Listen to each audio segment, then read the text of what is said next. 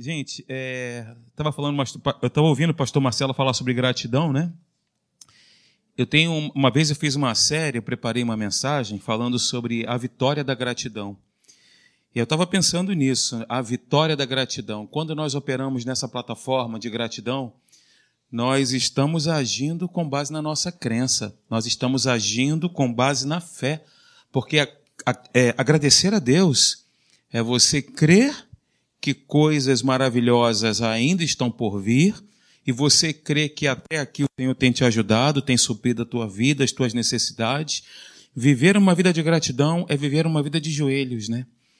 Viver em gratidão, eu sou particularmente muito grato por esse tempo que Deus me deu para estar com vocês aqui, eu e a minha família, minha esposa, né, minha filha é de uma outra igreja, mas louvo a Deus por estar aqui com vocês e como o pastor Hélio disse com muita sabedoria, nós estamos na mesma casa, uns no quarto, outros na sala, todos aqui em prol de um mesmo objetivo, não é verdade? Meus irmãos, muito bem, que bom que você está aqui, fico feliz de estar com você aqui compartilhando a palavra de Deus. Seja grato a Deus pela sua vida, seja grato a Deus pelo seu pastor, seja grato a Deus pela sua família, pelos seus filhos, amém? Se até aqui você chegou, graças a Deus. Glórias ao nome do nosso Deus. Ele tem mantido a nossa vida, sustentado a nossa vida. Não é verdade? Então, queridos, eu quero é, pedir para você que você, por favor, abra a sua Bíblia comigo em Romanos capítulo 1. Estou aqui falando sobre isso, maravilha. Justiça, a chave que abre todas as portas, né? Existem coisas na nossa vida, meus irmãos e minhas irmãs, que nós jamais poderemos esquecer. Jamais. Diga comigo, jamais eu posso esquecer de coisas que são importantíssimas na minha vida. Dentre elas, o que eu vou dizer para você aqui agora. Diz assim comigo: Eu sou o que a Bíblia diz que eu sou. Isso você não pode esquecer nunca. Você não pode esquecer isso, jamais. Eu sou o que a Bíblia diz que eu sou. Eu tenho o que a Bíblia diz que eu tenho. E eu posso fazer o que a Bíblia diz que eu posso fazer. Não esqueça isso jamais. Nos tempos que virão, nas afrontas que todos os, os dias se levantam contra nós, nós precisamos levantar essa consciência dessa verdade. Eu tenho o que a Bíblia diz que eu tenho. Ou seja, eu tenho saúde, eu tenho paz, eu tenho uma família abençoada. Eu posso o que a Bíblia diz que eu posso, eu posso né? Como, como é, nós vemos aqui nas Escrituras, né? Tudo posso naquele que me fortalece. Quando nós olhamos para nós mesmos e vemos a nossa naturalidade ou pseudo incapacidade, nós podemos levantar esse versículo e dizer que todas as coisas eu posso naquele que me fortalece. Ah, eu não consigo estudar, minha cabeça não é boa para isso. Quem te disse? Quem falou isso para você? Eu não consigo gravar, eu preciso. Tudo posso naquele que me fortalece. Eu tenho a capacidade de assimilar, eu tenho a capacidade de me desenvolver, eu tenho a capacidade de crescer. Não que a capacidade seja minha, mas é a capacidade é do capacitador que está dentro de nós, na pessoa do Espírito Santo. Muito bem, dito isto, quero pedir para você abrir sua Bíblia em Romanos capítulo 1. Nós vamos dissecar aqui versículo 16, 17, 18. Vamos falar sobre essa justiça maravilhosa a justiça que uh, é a chave, né? A chave mestra que abre todas as portas. Romanos capítulo 1, versículo 16, 17 e 18. Todos acharam? Se eu sortear alguém aqui para ler, você faria isso? É? Amém mesmo? Posso pedir alguém para ler? A gente faz isso na escola bíblica, né? Posso ou não posso? Aquela adrenalizada, né? Quando você pega a Bíblia e vai em direção à igreja assim, o coração começa a dar aquela ataque cardíaco. Ai meu Deus, será que ele vai me escolher? Aí ele escolhe você. Aí, isso geralmente acontece. É a famosa lei de Smurf. Você conhece? eu estou brincando, é a lei de Murphy, tá?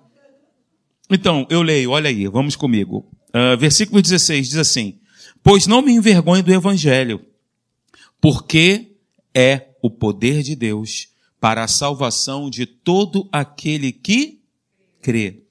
primeiro do judeu e também do grego, visto que a justiça de Deus se revela no evangelho, de fé em fé, como está escrito: o justo viverá por fé. A ira de Deus se revela do céu contra toda impiedade e perversão dos homens que detêm a verdade pela injustiça. São esses três versos que, se Deus permitir, nós estaremos falando aqui nesse domingo e no próximo, tá bom? E aí nós estamos falando sobre justiça, queridos. E aí eu fiz uma pergunta, lendo esse primeiro versículo para mim mesmo, né? Uh, quais são as marcas do verdadeiro evangelho? Versículo 16 diz, né? Porque eu não me vergonho do evangelho. O que é o evangelho? São as boas novas. O que são as boas novas para aqueles que estão passando por uma situação difícil? Que aquela situação é possível ser resolvida porque Deus é o Deus do impossível. Não é verdade? As boas notícias, nós não gostamos de boas notícias. Você gosta de receber uma boa notícia? O evangelho é o poder de Deus. Então, quais são as marcas do verdadeiro evangelho que transforma o homem? Como nós podemos identificá-lo? E aí eu separei para você que, em primeiro lugar, o evangelho ele tem um poder irresistível. O evangelho tem um poder irresistível, irresistível. Este evangelho é o da onipotência divina operando para a salvação. O evangelho é o poder de Deus e Deus é onipotente. Ele pode todas as coisas. O evangelho, ele é onipotente porque o evangelho é o próprio Deus. Aquilo que ele pensou, ele escreveu. Eu tenho dito que a Bíblia é a coleção dos pensamentos de Deus. Então, é o evangelho da onipotência do Deus Todo-Poderoso. Sabe, ninguém é capaz de resistir a esse poder, queridos. Ninguém. Ele pode tudo quanto quer. O evangelho é irresistível. E ninguém se envergonha daquilo que é poderoso, não é verdade? Ninguém precisa ficar constrangido quando tem posse de algo onipotente. Nós temos falado que o Evangelho é o dunamis de Deus, é a dinamite de Deus, é o poder que explode né, as pedreiras, quebra as barreiras, atravessa as muralhas, é o Evangelho. É o poder de Deus que mora em você, que mora em mim, que mora em nós. Esse Evangelho, queridos, que nós não nos envergonhamos, desconhece impossibilidades desconhece. O Evangelho tem o poder criativo.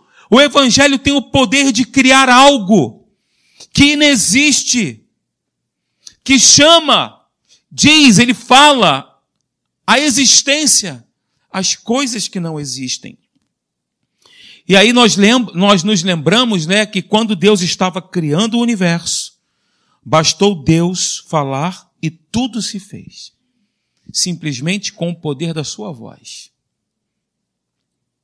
Porém, queridos, para nos salvar, uma palavra não foi suficiente. Eu falei para vocês no último encontro. Deus ele pegou ali o homem, né, a coroa da criação. Ele não disse haja homem, haja mulher. Deus ele desceu da sua glória, da sua majestade à terra e formou o homem com as suas próprias mãos. Uma palavra não foi suficiente para nos criar, porque Deus fez questão de nos moldar, de fazer aquele boneco de barro um ser vivente, soprando nele o seu próprio espírito, a sua própria vida. Amém, gente? Meu Deus, o que, que é isso? Então, meus amados, o próprio Deus, ele precisou esvaziar-se humilhar-se, fazer-se carne e vir ao mundo para morrer no nosso lugar. Então nós entendemos que a redenção, onde nós estamos inseridos hoje, nesse tempo, a redenção, ela é maior, é uma obra maior do que a obra da criação. Você entende assim? O poder que operou na cruz do Calvário É claro, Deus é todo poderoso. Ele poderia ter feito criado o homem assim? Poderia. Mas olha o tamanho e a grandiosidade da paixão de Deus por mim, por você. O amor que ele nos amou a ponto de fazer isso, de esvaziar-se de toda a sua majestade e poder, descido à terra, feito do homem, aquele boneco de barro, um ser vivente. Então a redenção eu entendo que ela é, é uma obra maravilhosa, tão maravilhosa quanto a obra da criação. E o poder que operou na cruz, de novo, é maior, é mais significativo que o poder que trouxe à existência o universo. O poder que ressuscitou Jesus dos mortos, o poder. Eu quero ressaltar isso para você, para depois a gente caminhar aqui numa outra direção e você vai entender que o evangelho, que o dunamis, que esse poder irresistível, que não vê impossibilidades, que desconhece impossibilidades, é um poder latente dentro de nós. É por isso que Jesus diz, né, tudo é possível aquele que crê. É por isso que ele diz, porque se eu creio que esse poder irresistível, criativo, criador, o poder da redenção, o poder que ressuscitou Jesus dos mortos habita dentro de mim, aonde haverá impossibilidade para aquilo que eu vou fazer ou para aquilo que eu faço? Não haverá impossibilidade. Você entende dessa forma?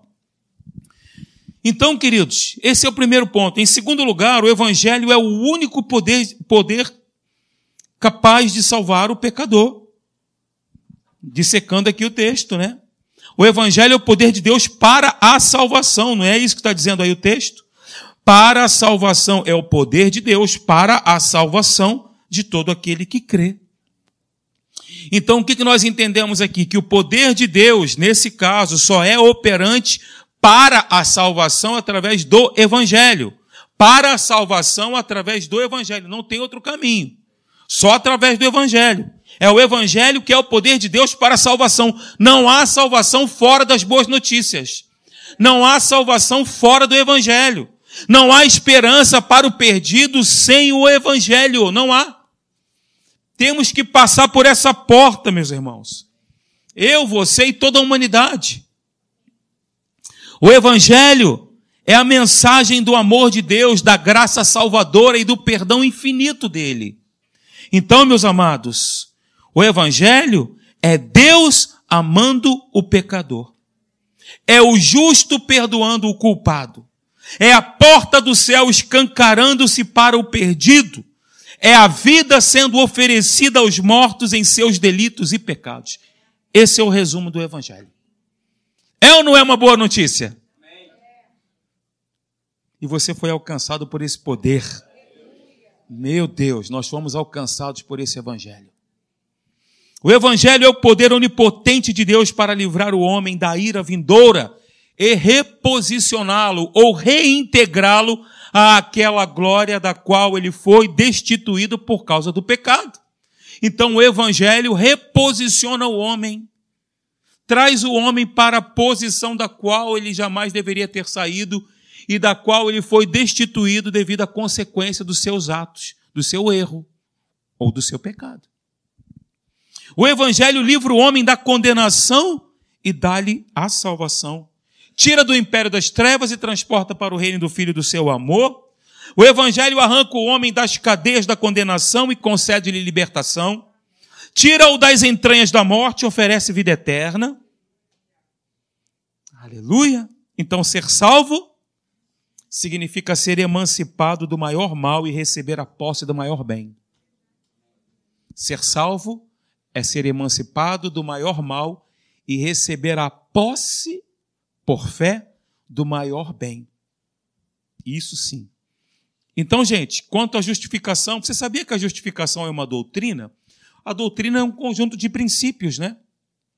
A justificação é o pronunciamento de Deus, é um conjunto de princípios.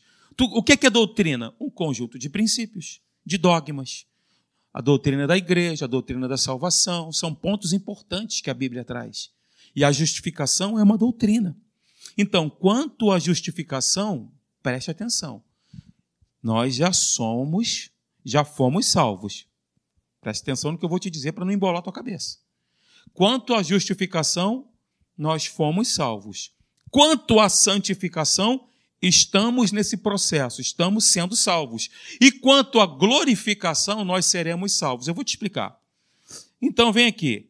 Na justificação, nós fomos salvos da condenação do pecado, sim ou não? O pecado não pode mais nos condenar porque nós fomos absolvidos. Não tem mais condenação, não tem mais culpa, não tem mais aquela vozinha, eu sei o que você fez no verão passado. Isso não existe mais.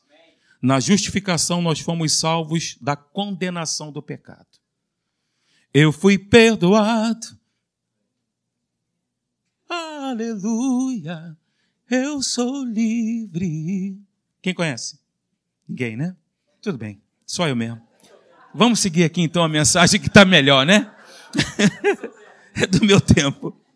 Na santificação, nós estamos sendo salvos do poder do pecado. É um processo de separação. Eu sou santo no que tange a minha natureza, porém estou no processo de santificação, de me abster daquilo que é contaminado. Ok? E na glorificação nós seremos salvos da presença do pecado, porque no céu não tem pecado. E lá é o teu destino e o meu. Então nós seremos salvos da presença do pecado. Gente, isso é maravilhoso. E terceiro ponto, o evangelho é o poder de Deus para a salvação apenas dos que creem. Não é para todo mundo. É para aqueles que creem. Hum? Aqueles que creem. Você é desses que creem? Você crê que Jesus morreu por toda a humanidade? Eu creio. Aqueles que recebem são aqueles que creem na obra redentora de Jesus na cruz do Calvário. Aqueles que não creem não recebem os benefícios da redenção. Não recebem o benefício da justificação. Porque não creem. Mas ele entregou-se em prol de toda a humanidade sem distinção. Porém, é o poder de Deus, é o dunamis, a dinamite de Deus para a salvação apenas dos que creem. A palavra salvação aí, ela tem uma amplitude gigantesca. Não é somente livrar o homem do inferno e levá-lo para o céu. Salvação, é a, no que diz respeito àquilo que Deus faz por nós, é nos dar a vida que o próprio Deus experimenta, que é o Zoe. A vida que o próprio Deus vive. Essa vida que ele nos deu, essa vida é a que você tem crendo, sentindo ou não. É a vida que Deus te deu, é a vida que Deus me deu. Então, queridos, há uma limitação aqui imposta pelo próprio Evangelho. O Evangelho, preste atenção no que eu vou te dizer, é para chocar mesmo, não salva todos. Que isso, pastor? Que heresia é essa? Não porque não haja nele o poder intrínseco para salvar, mas porque aprove a Deus que experimentem esse poder salvador apenas os que creem. Apenas os que creem. É por isso que Jesus disse que as coisas que vão envergonhar, né, Deus ele escolhe as coisas loucas desse mundo para envergonhar os sábios e entendidos. Porque não é com base no acúmulo de intelectualidade e de sabedoria humana, é com base na crença que somos justificados e salvos do poder da morte. Glória a Deus. É isso mesmo. A fé é a condição da salvação. É por ela que nós recebemos essa dádiva de Deus, esse presente de Deus. E essa fé não é algo que acontece à parte do Evangelho, ela anda junto. Porque a fé vem pelo ouvir. A fé vem pelo ouvir a palavra de Deus. O Evangelho que liberta. Essa fé vem pelo Evangelho. Então, a salvação, meus amados irmãos, queridos, que acompanham a gente aí também, do outro lado da tela, destina-se a todo aquele que crê, tanto ao judeu quanto ao grego. Nessa passagem aqui, esse termo grego significa a nação gentílica. Veja que Deus não faz exceção de pessoas, né? Como muitas pessoas acham aí, e, e algumas até pregam isso, tanto do judeu quanto do povo escolhido, quanto dos gregos, que, que eram uma nação gentílica, que não tinham aliança com Deus. Então, nessa passagem, o termo grego é usado para denotar o mundo gentílico no seu todo, em contraste com o mundo judeu. Então, queridos, Vem comigo aqui nessa tela. Leia comigo. Onde quer que exista fé, ali também a onipotência de Deus se mostra operante para a salvação. Basta haver fé, basta haver crença e o poder de Deus entra em ação. O dunamis de Deus, o dunamis, o poder de Deus, que chama à existência coisas que não existem, que transforma uma pessoa, que leva essa pessoa, né, da sepultura para o trono. Nós estávamos mortos. Estando mortos, nós estávamos na sepultura. E aí, ele nos ressuscitou com Cristo, levando-nos ao trono, e o lugar que nós estamos hoje em Cristo é assentados em lugares celestiais. Não é o que está escrito? Então, todos os que são salvos são salvos da mesma maneira, ou seja, por meio da fé. Nós concluímos destacando que a salvação não é apenas pelas obras, não é por merecimento, não é aquilo que eu faço. É graça divina, é dádiva de Deus, é dom de Deus, é presente de Deus. Não é alcançada com prêmio de performance, alta performance, mas é recebida por fé. Não é o que fazemos para Deus, mas o que Ele fez por nós. Diga comigo, a fé é o braço estendido para receber o presente de um rei. A fé é um braço estendido para receber o presente do Rei dos Reis. É o braço que eu estendo para pegar o que é meu. Eficácia do Evangelho, versículo 17 diz assim: Visto que a justiça de Deus se revela no Evangelho, de fé em fé, ou seja, de A a Z, de fé em fé, como está escrito, justo viverá por fé. Então Paulo, ele menciona aqui algumas verdades. A primeira delas é que o evangelho é o poder de Deus para a salvação, porque nele se revela a justiça de Deus. O evangelho é o poder de Deus para a salvação, porque no evangelho se revela a justiça de Deus. E aí Paulo diz que a ira de Deus, aqui no versículo 18, se você ver, né, se revela contra toda impiedade e perversão dos homens. Versículo 18 fala isso. Mas a justiça de Deus se revela no Evangelho. Preste atenção, a ira de Deus se revela contra toda impiedade e perversão dos homens. Mas a justiça de Deus ela se revela no Evangelho. Então, Deus é justo. Ele é tão justo, ele é tão puro de olhos que não pode contemplar aquilo que é mal. Ele é justo em suas obras. Vai me acompanhando aqui nesse raciocínio. Então, olha só. Sendo justo, ele não inocenta o culpado. Sendo justo, julgará todos com justiça. Preste atenção detalhadamente no que eu estou falando para você. Eu vou concluir. Ele é juiz de vivos e mortos. Tudo que eu estou falando para você aqui está na Bíblia. Então, eu e você, nós teremos de comparecer um dia perante o seu tribunal, o tribunal de Cristo, sim ou não? Alguém não sabia disso? Todos nós iremos comparecer um dia diante do seu tribunal. Todos nós daremos contas da nossa vida. No dia do juízo, os livros serão abertos e nós seremos julgados conforme o que estiver ali registrado. Está na palavra. Naquele dia do julgamento, haverá testemunhas contra nós. As nossas palavras, nossas obras, nossas omissões, nossos desejos, nossos pensamentos. Ok? É o que está na Bíblia. O pastor está me assustando. Não precisa ficar debaixo de condenação, não. Calma. Agora vem comigo aqui. Estava pensando no negócio. Cadê o Iago? Está aí? Meu matemático, Oswaldo. Cadê o Iago? Ah, olha aí. Estava te procurando aí. Olha só. Eu tenho 51 anos. Vou fazer 52 no dia 12 de novembro. Hashtag fica a dica. Se nós, olha só, se errássemos apenas, o que, que é o pecado? O pecado é a gente errar o alvo, concorda comigo? Nós somos de acordo com a nossa, a nossa natureza, uma natureza santa. Nós temos a natureza do próprio Deus. Nós fomos justificados por Ele. Não estamos mais debaixo de condenação. Somos novas criaturas. As coisas velhas se passaram. Eis que tudo se fez novo. O mundo agora é colorido. Não é mais preto e branco nem cinza. Tudo se fez novo. Ok? Maravilha. Agora vem comigo. Mesmo a gente estando em Deus, em Cristo, nesse processo de aperfeiçoamento, nós erramos o alvo às vezes. Sim ou não? Nós erramos.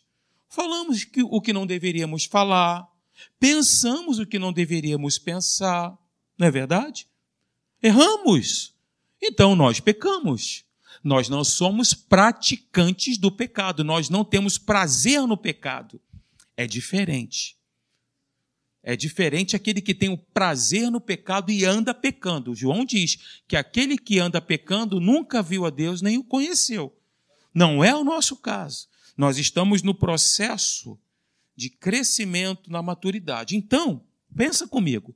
Se nós errássemos apenas três vezes por dia, quero te puxar para esse raciocínio.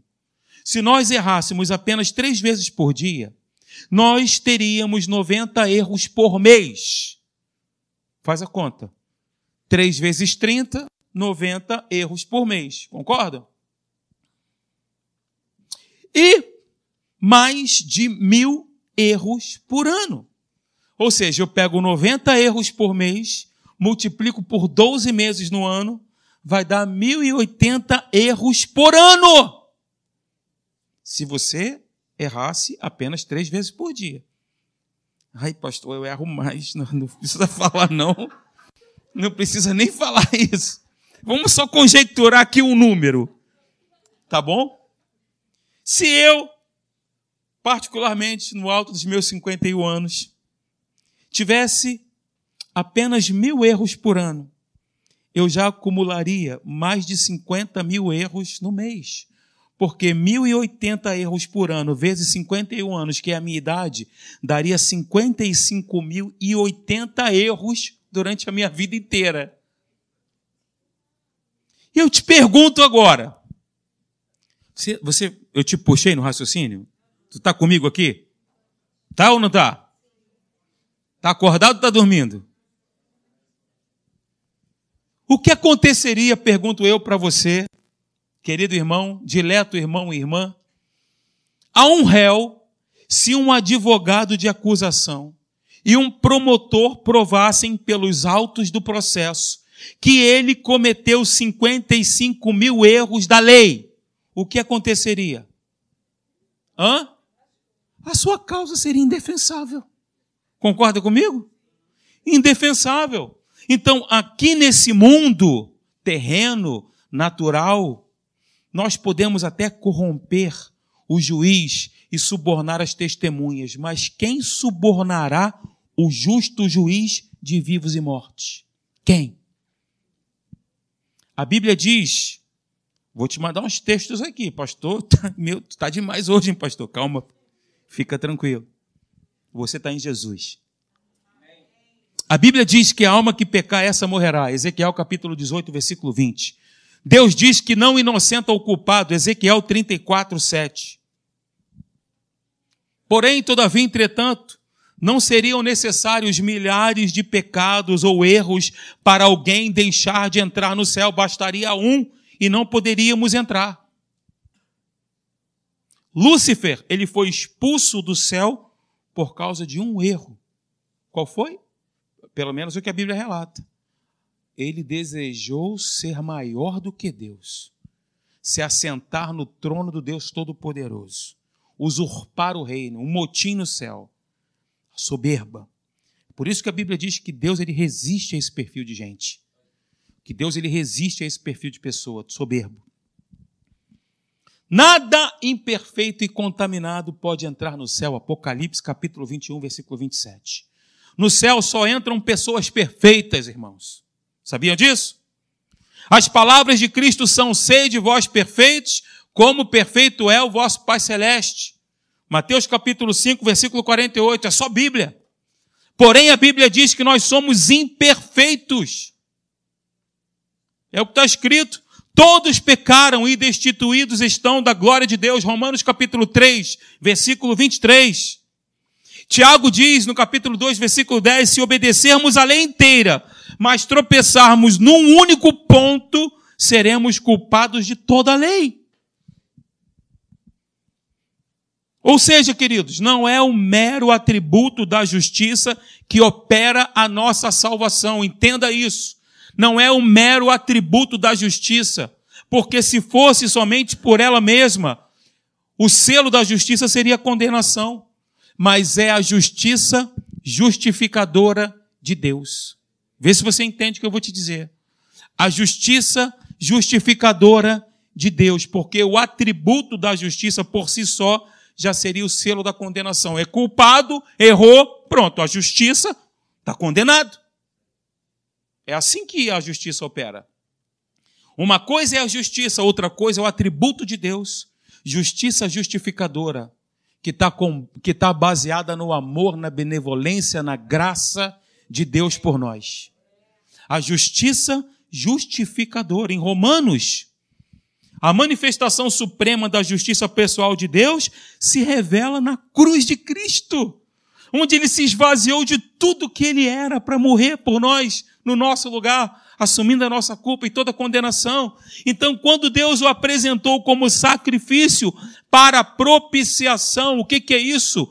É cobrir, nos cobrir para que a ira de Deus contra o pecado, contra a natureza pecaminosa que operava em nós, fosse coberta pelo seu amor e pela sua graça. Propicia, propiciação é isso.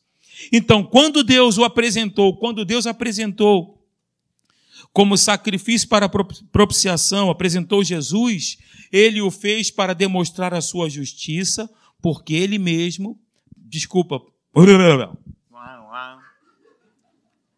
até eu me enrolei. Deixa eu beber uma água aqui. Você está me entendendo? Por favor, diga que sim. De novo, calma. Quando Deus o apresentou como sacrifício para propiciação, ele o fez para demonstrar sua justiça. Porque ele mesmo, para que ele mesmo possa ser simultaneamente, como está escrito, justo e o justificador daquele que tem fé em Jesus. Romanos capítulo 3, versículo 26. Ele é justo e justificador de um grupo de pessoas, que são aqueles que creem. Então, a justiça de Deus que se revela no Evangelho é a justiça de Cristo imputada a nós. E essa justiça, queridos, é presente de Deus, é uma dádiva, não é uma conquista humana. Segundo ponto, o Evangelho revela a justiça de Cristo imputada a cada um de nós. Então, o que eu e você não poderíamos fazer, Deus fez por nós em Cristo Jesus. Ele veio ao mundo como nosso fiador, representante e substituto. Eu estava estudando aqui, eu me emocionei com esse, com esse texto. Aí minha esposa entrou, o que foi? Você está chorando? Eu falei, não, eu disfarcei. Estava na escola, não. Homem não chora, né, meu irmão? Dei aquela bucejada, não é, pastor Marcelo? A gente. Né? Jeremias, né? Jeremias aqui, pastor Marcelo. Então, queridos, o que nós não podíamos fazer, Deus fez por nós em Cristo Jesus. Ele veio ao mundo como nosso fiador, pagando a nossa dívida, que era impagável, nos representando diante de Deus e nos substituindo. Então, quando Jesus vai comigo lá na crucificação agora, pensa nela. Vamos viajar, fazer uma viagem pela fé. Você está lá no pé do monte, Jesus está pendurado lá no madeiro, lá no Gólgota, chamado Monte da Caveira. Nós estamos lá agora, você está no pé do monte comigo. Vai, viaja aí na sua mente. Deus nos deu essa capacidade de, da imaginação. Então, quando Jesus estava lá na cruz, Deus fez cair sobre ele a iniquidade de todos nós. Isaías capítulo 53, versículo 6. Ele foi ferido pelos nossos pecados e traspassado pelas nossas transgressões. A Bíblia diz que Deus o fez enfermar. E naquele momento, ele se tornou pecado por nós. Você está no pé do monte comigo? Você está vendo essa cena? Ele foi feito maldição por nós. Você está comigo lá agora? O castigo que nos traz a paz estava sobre ele. Do alto da cruz, no alto daquele monte, com o corpo ferido, os músculos esmagados, dores alucinantes, o rosto empapuçado de sangue, ele gritou bem alto e todo mundo ouviu: Deus meu, Deus meu, por que me desamparaste? Marcos capítulo 15, versículo 34. Nem mesmo o pai pôde ampará-lo naquele momento. Naquele momento não havia beleza nele. Um homem completamente desfigurado na sua forma natural. Não havia beleza nele. Naquele momento o pai escondeu o rosto dele e a lei exigiu a sua morte. Maldito é todo aquele que é pregado no madeiro. A lei exigia a sua morte. E o que aconteceu? O universo inteiro entrou em convulsão. Não foi assim que aconteceu?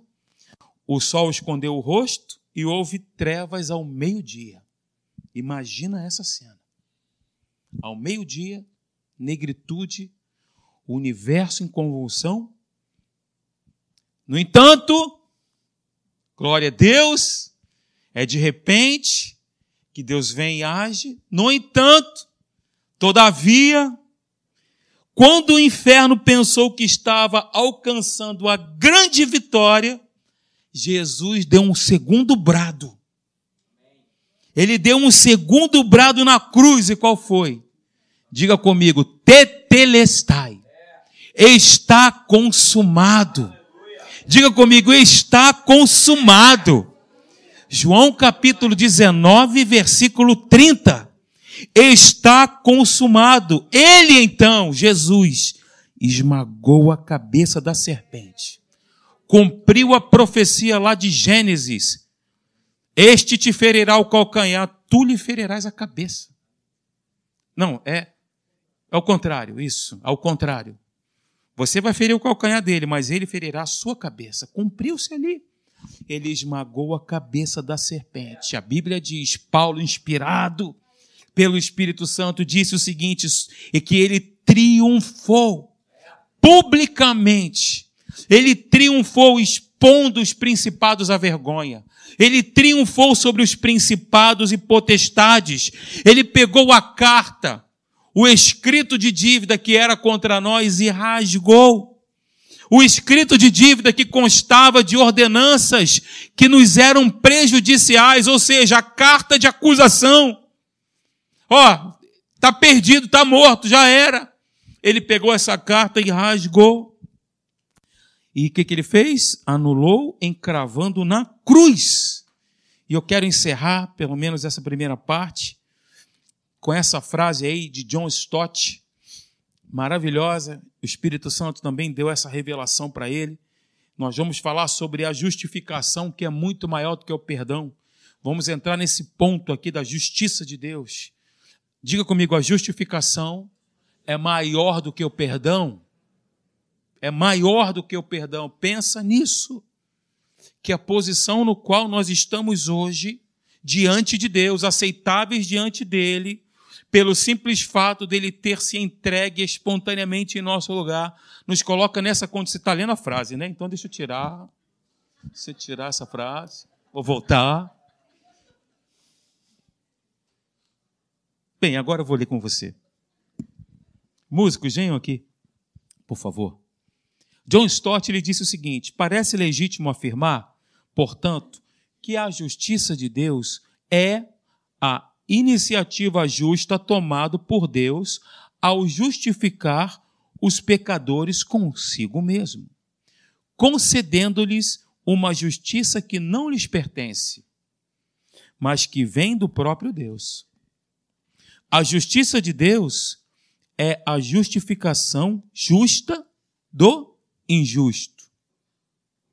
Sua maneira justa de declarar justo o injusto, pela qual ele demonstra sua justiça e, ao mesmo tempo, nos confere essa justiça. Ele o fez por intermédio de Cristo, o justo que morreu pelos injustos. E hoje nós estamos em Cristo Jesus. Em Cristo, diga, eu estou em Cristo. Estando em Cristo, nenhuma condenação há. Não há mais condenação para aqueles que estão em Cristo Jesus, porque a lei do Espírito da vida nos libertou, ou seja, rasgou a lei do pecado e da morte. A lei do pecado e da morte. Nós estamos em Cristo completamente livres, completamente libertos, lavados e redimidos no sangue de Jesus. Você tem uma marca em você aí. Você tem a marca do sangue de Jesus. O sangue de Jesus cobre a tua vida. Diga: O sangue de Jesus me cobre. Fique de pé.